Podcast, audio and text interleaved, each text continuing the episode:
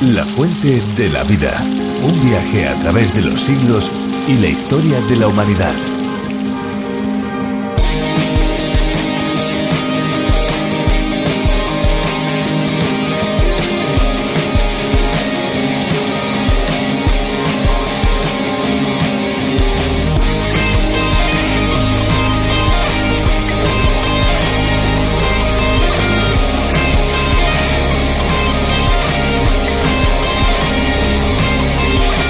La beluga es una especie de cetáceo que habita en el océano glacial ártico.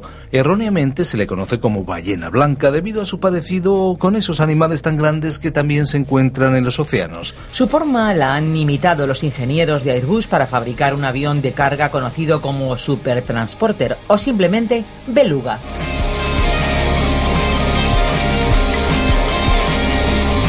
Hola amigos, bienvenidos un día más a la Fuente de la Vida. ¿Qué tal? ¿Cómo están? Bienvenidos a estos minutos en los que se unen la reflexión y por supuesto la buena música. ¿Qué tal amigos? ¿Cómo se encuentran? Muchas gracias a todos los que nos escuchan por primera vez y por supuesto a los que son ya parte de este club de amigos, de este tren radiofónico. Para ellos también la bienvenida obviamente está asegurada. La Fuente de la Vida es un espacio de 30 minutos un tanto diferente a lo que tal vez ustedes amigos estén acostumbrados a escuchar. De lunes a viernes nos subimos a este tren radiofónico en el que parada tras parada pues vamos recorriendo el libro de los libros, la Biblia, un viaje de larga duración porque no vamos a estar ni uno ni dos días, vamos a estar con todos ustedes nada más y nada menos que cinco años. Si Dios lo permite, claro está.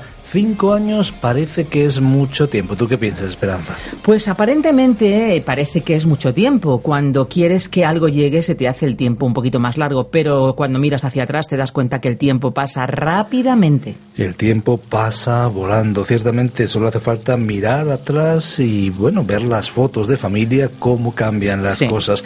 Ahora, la experiencia de, en este caso, la fuente de la vida y a través de la Biblia es interesante porque cada cinco años empezamos este viaje y lo terminamos. Un viaje a través de los 66 libros de la Biblia. Por eso tomamos ese tiempo para ir a través de toda la Biblia sin prisa pero sin pausa. Un programa original de John Vernon Magui. Sí, un programa que se emite en más de 80 países. Aquí en España ha sido el profesor de Biblia y Teología Virgilio Bagnoni quien ha adaptado y traducido este espacio. En la fuente de la vida, como les decíamos antes, pues también hay lugar para la música. Por eso, cada día, en cada uno de nuestros espacios, vamos seleccionando detenidamente una canción para que ustedes, amigos que nos sigan, puedan disfrutarla junto a nosotros.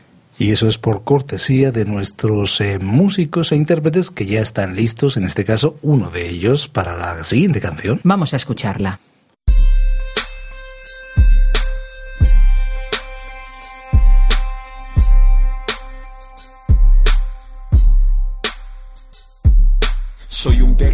Páginas, muestro el camino, camino con minas, mi mano se amena, emanan rimas, hermano, el boli domino de mí, no escuchar estimo, no escatimo en palabras para contar lo que vivimos.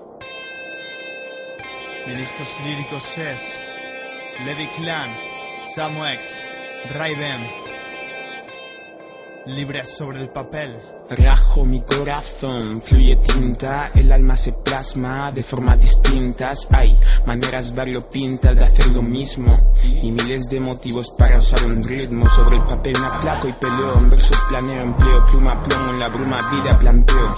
Vuelo, me libero, velo, revelo, mi alma stop. La llama no se sofoca, la luz se enfoca en mi blog. Para liberar cadenas con temas, lidiar problemas, conquistar con discos para desmontar esquemas. Reír o llorar, parar o seguir me adueño de las palabras para poder conseguir. Infiel con el beat, con el mix, siente el track Soy Levi, suena rap, tu corazón hace clap. Futuro y raíces, risas y cicatrices Triunfos y de deslices, la vida y sus matices. Para no parar, para acaparar tu atención Que el sonido sea un punto de inflexión. Para traer fe, el porqué de cada renglón Para que entre esperanza en tu corazón. Rap es Vivir es cruzar un campo de brasas y se las serenas quedan tras mis Una nueva línea para trazar la esperanza.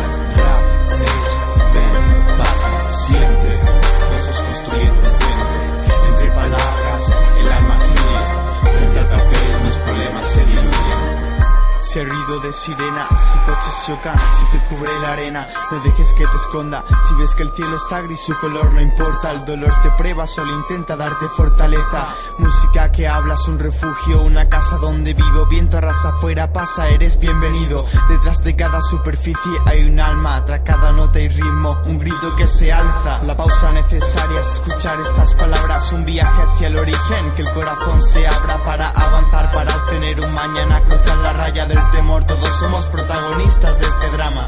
La vida, que la tenga, que no la pierda. Si el espejo te insulta, tírale una piedra. El valor reside en cada uno y no se esfuma. Levanta tu oportunidad, nunca ha sido una. es ver, pasa. Vivir es cruzar un campo de brasas. Y las que dan tras nuestras espaldas. Una nueva línea para casa la esperanza.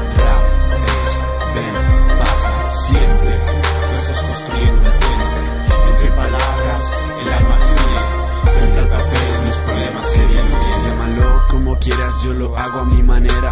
No te precipites, no es lo mismo, solo escucha el track. El boli obedece, ofrece vocales en llamas. La música hace que vibre este ritmo, mi flow derrama. Fama efímera y fuera fieras con furia lo explotan. Peculiar sonido que en tu auricular rebota. Son notas sobre un río, flotan en tu corazón. Palabras variadas, la flamada inmensa sensación. No puedo parar de rimar, enlazar vocales, consonantes que me hagan volar. Por cada rima que acabo, hago trazos, pedazos del alma quedan atrapados.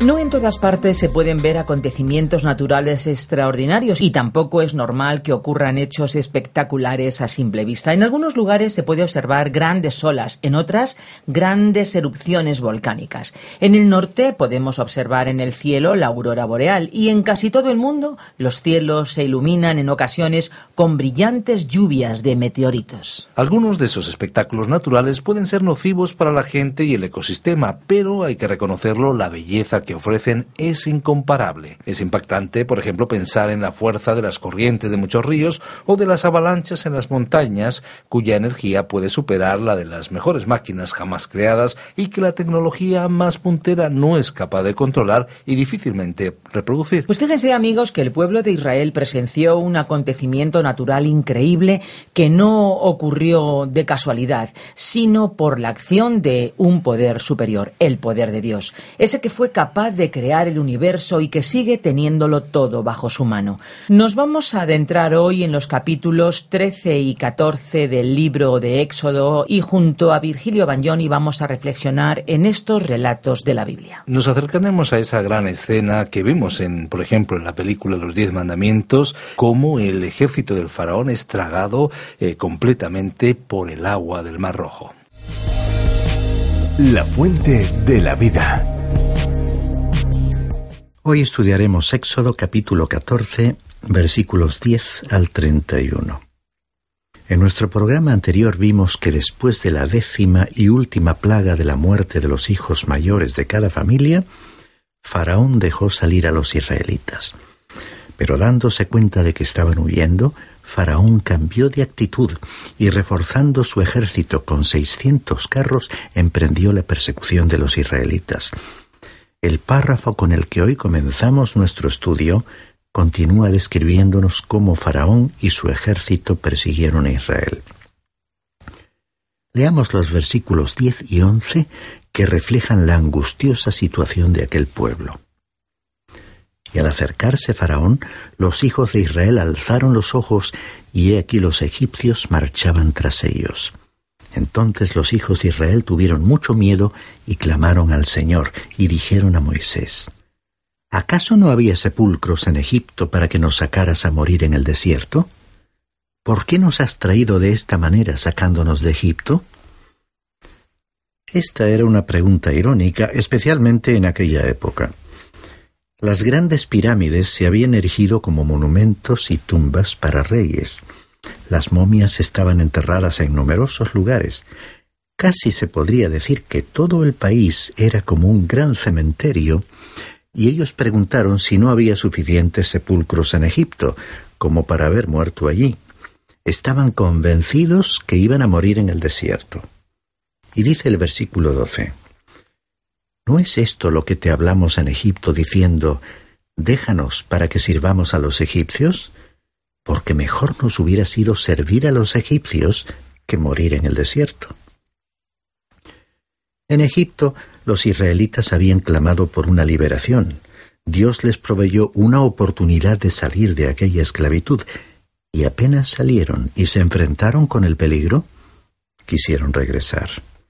Desgraciadamente, la reacción de los israelitas iba a ser muy similar en futuros momentos de coacción y miedo, como comprobaremos más adelante por todo este libro del Éxodo. No tenían realmente confianza en la ayuda de Dios. Sorprendentemente, al llegar el esperado momento de su liberación, estaban llenos de desconfianza y temor. Observemos lo que Dios iba a hacer por aquel pueblo. Sin su ayuda estaban indefensos y desesperados. Si iban a ser redimidos, Dios tendría que actuar. Quisiera que pudiéramos ser objetivos frente a nosotros mismos en la hora actual, para ver si somos exactamente como ellos. Si pudiésemos viajar a la Luna con los astronautas y desde allí contemplar a nuestro pequeño planeta, veríamos a muchísimas personas perdidas en su situación de pecado y rebelión contra Dios. En realidad nuestro mundo es un lugar sin esperanza, como un gran cementerio.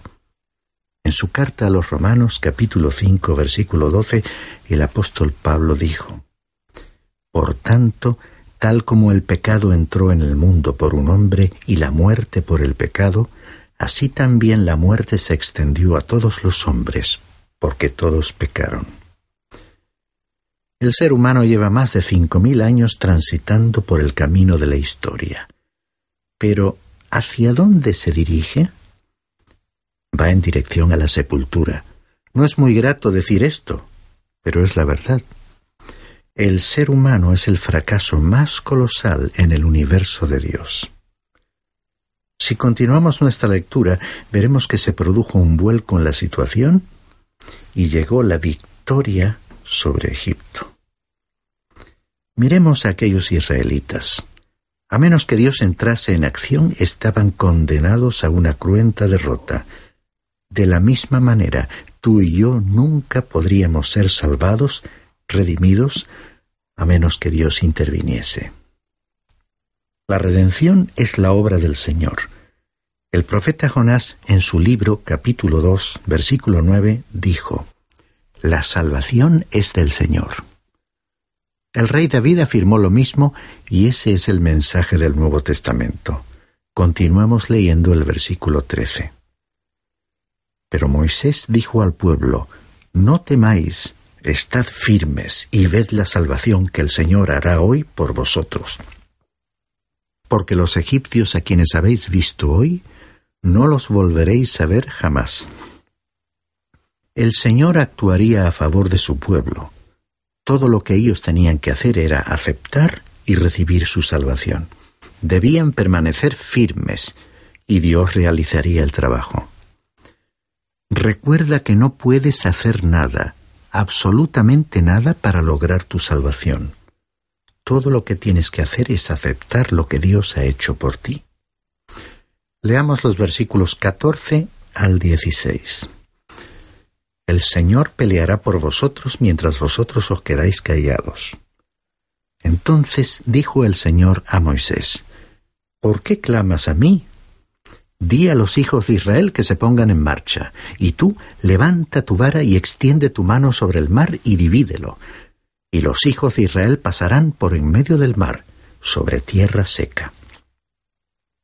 Dios traería la salvación a su pueblo y la paz que experimentan las personas cuando sus pecados han sido perdonados. Los israelitas debían permanecer firmes y tranquilos, sabiendo que verían esa salvación de parte del Señor, y mientras ésta se llevaba a cabo tenían que atenerse por la fe a las instrucciones recibidas. Esa fe debía ser evidente en todo momento. Se han ofrecido muchas explicaciones sobre cómo los israelitas cruzaron el mar. En primer lugar, creo que los historiadores y teólogos autorizados han dejado bien establecido que el éxodo de Israel fue un hecho histórico. Para la mayoría de la gente el problema consiste en averiguar cómo cruzaron el Mar Rojo. Algunos dicen que el viento impulsó las aguas haciendo que éstas retrocediesen. Pero a ambos lados del sendero abierto en el mar había dos paredes de agua. Otros sostienen que algún fenómeno natural hizo retroceder el mar. Y otros afirman que sobrevino un terremoto en el momento preciso en que la gente estaba preparada para cruzar el mar. Aquí hay que enfrentarse con la realidad de que ocurrió un milagro. O aceptamos que lo hubo o no. Dios de forma milagrosa abrió el mar dividiéndolo para que el pueblo lo cruzase por tierra seca. Así fue que cruzaron el mar a pie enjuto porque no había suficiente agua como para que se mojasen los pies. Sería difícil explicar este hecho aparte de un verdadero milagro. Leamos ahora el versículo 17. Y he aquí yo endureceré el corazón de los egipcios para que entren a perseguirlos, y me glorificaré en Faraón y en todo su ejército, en sus carros y en su caballería. Si hubiéramos estado al borde de las aguas en el momento en que Faraón y su ejército comenzaron a perseguir a los israelitas a través del mar, podríamos haber pensado que al endurecer el corazón de los egipcios, Dios les estaba obligando a hacer lo que ellos no tenían intención de hacer. Por el contrario, Faraón y su ejército siguieron a los israelitas por su espontánea voluntad de hacerlo. Dios indujo a los egipcios a llevar a cabo lo que ellos ya tenían en mente realizar. Continuamos leyendo los versículos 18 al 21. Entonces sabrán los egipcios que yo soy el Señor, cuando sea glorificado en Faraón, en sus carros y en su caballería. Y el ángel de Dios que había ido delante del campamento de Israel se apartó e iba tras ellos. Y la columna de nube que había ido delante de ellos se apartó y se les puso detrás, y vino a colocarse entre el campamento de Egipto y el campamento de Israel y estaba la nube junto con las tinieblas. Sin embargo, de noche alumbraba a Israel, y en toda la noche no se acercaron los unos a los otros. Extendió Moisés su mano sobre el mar, y el Señor, por medio de un fuerte viento solano que sopló toda la noche, hizo que el mar retrocediera, y cambió el mar en tierra seca, y fueron divididas las aguas. En este pasaje bíblico tenemos que tomar nota de ciertos detalles.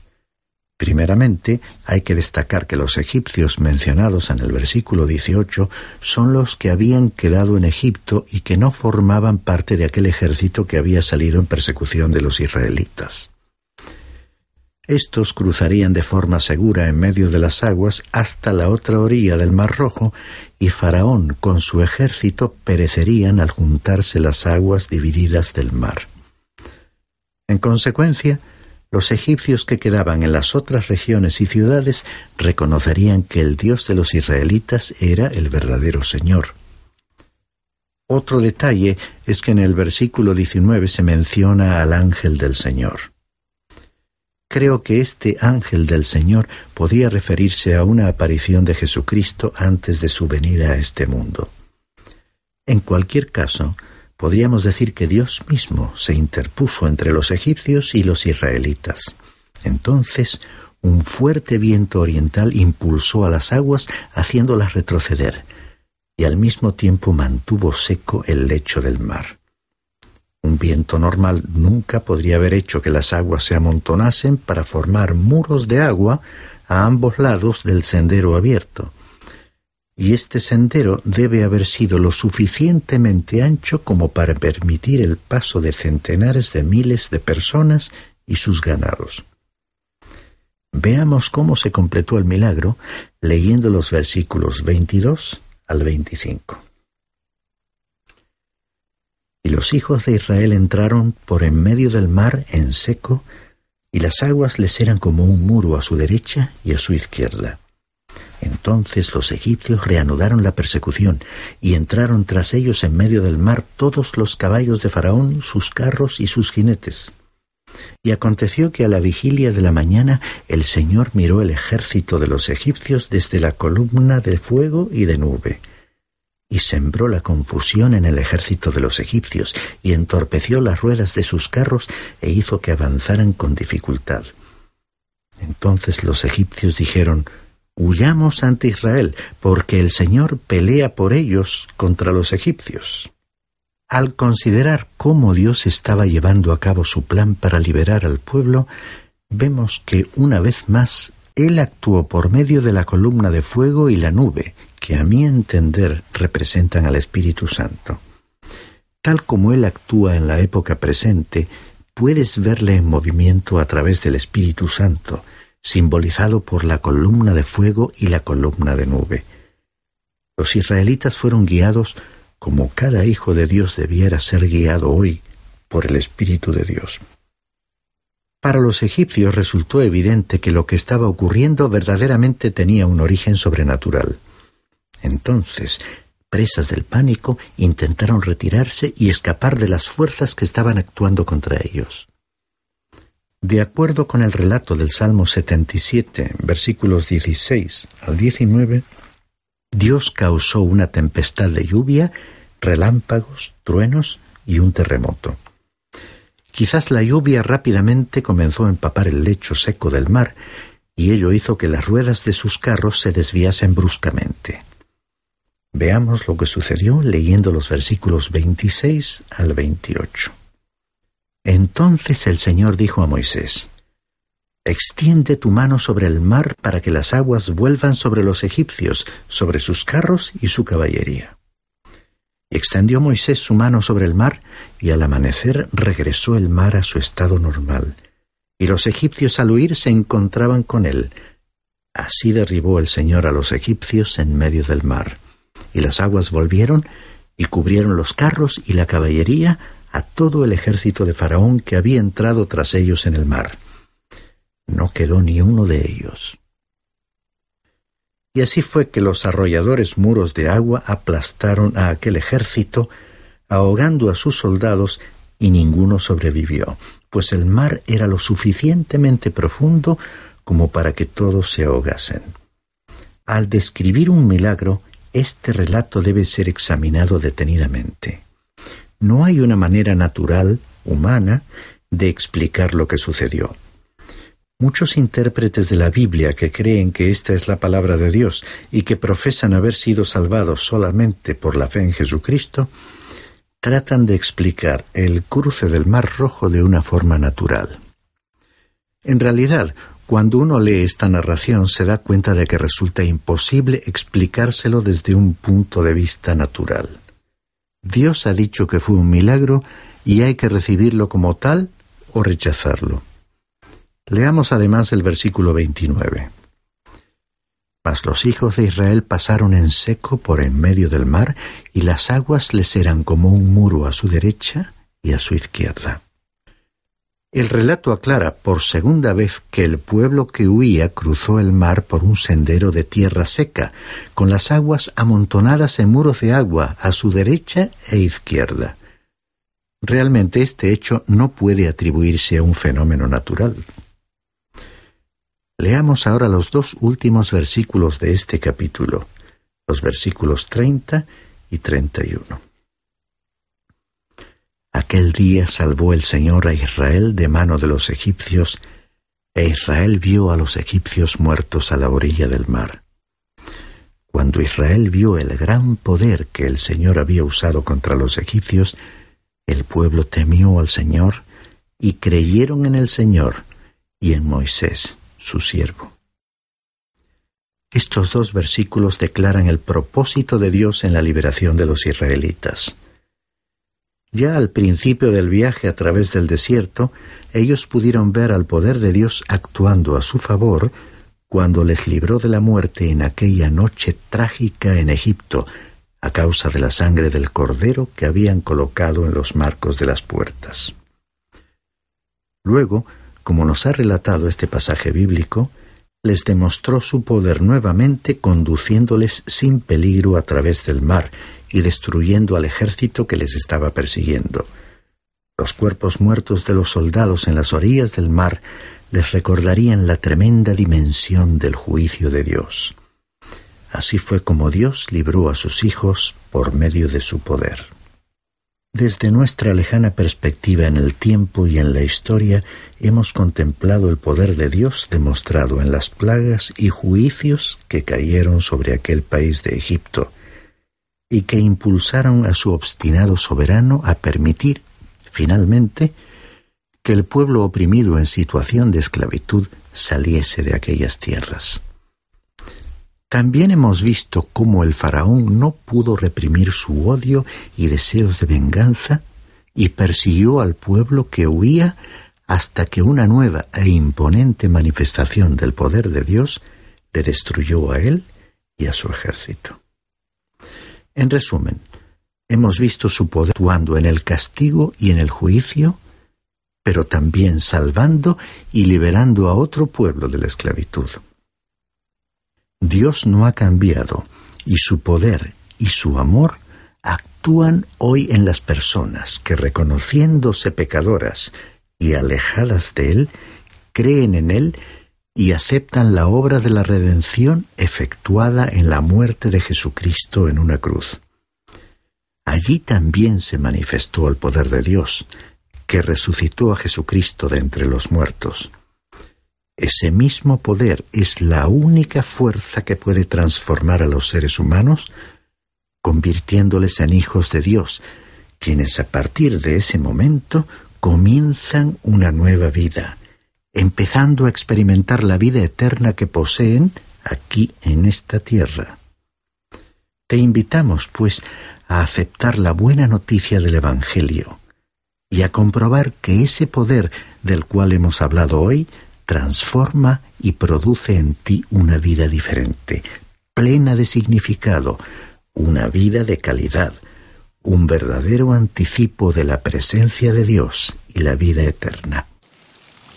Qué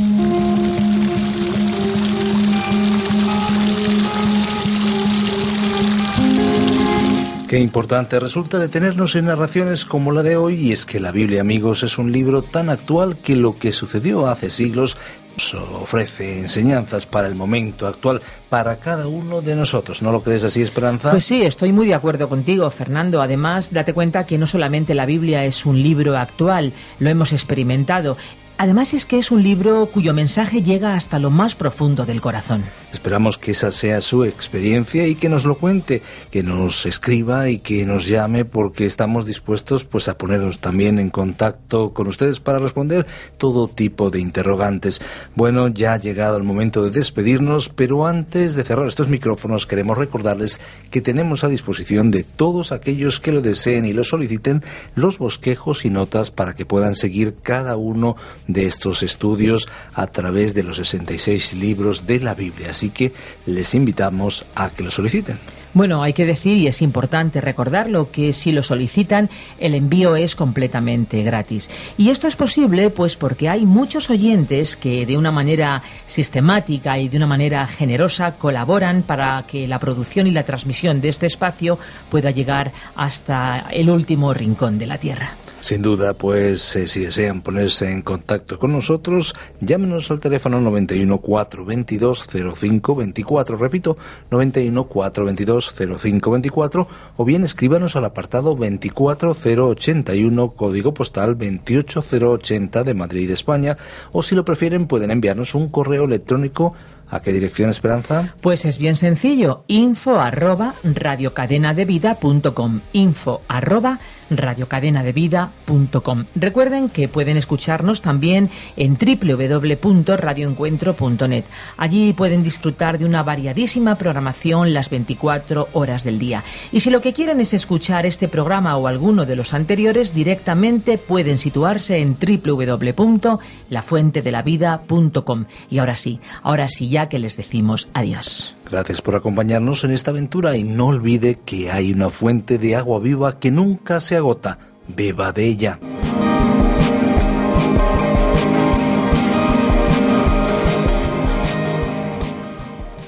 Este ha sido un programa de Radio Transmundial producido por Radio Encuentro, Radio Cadena de Vida.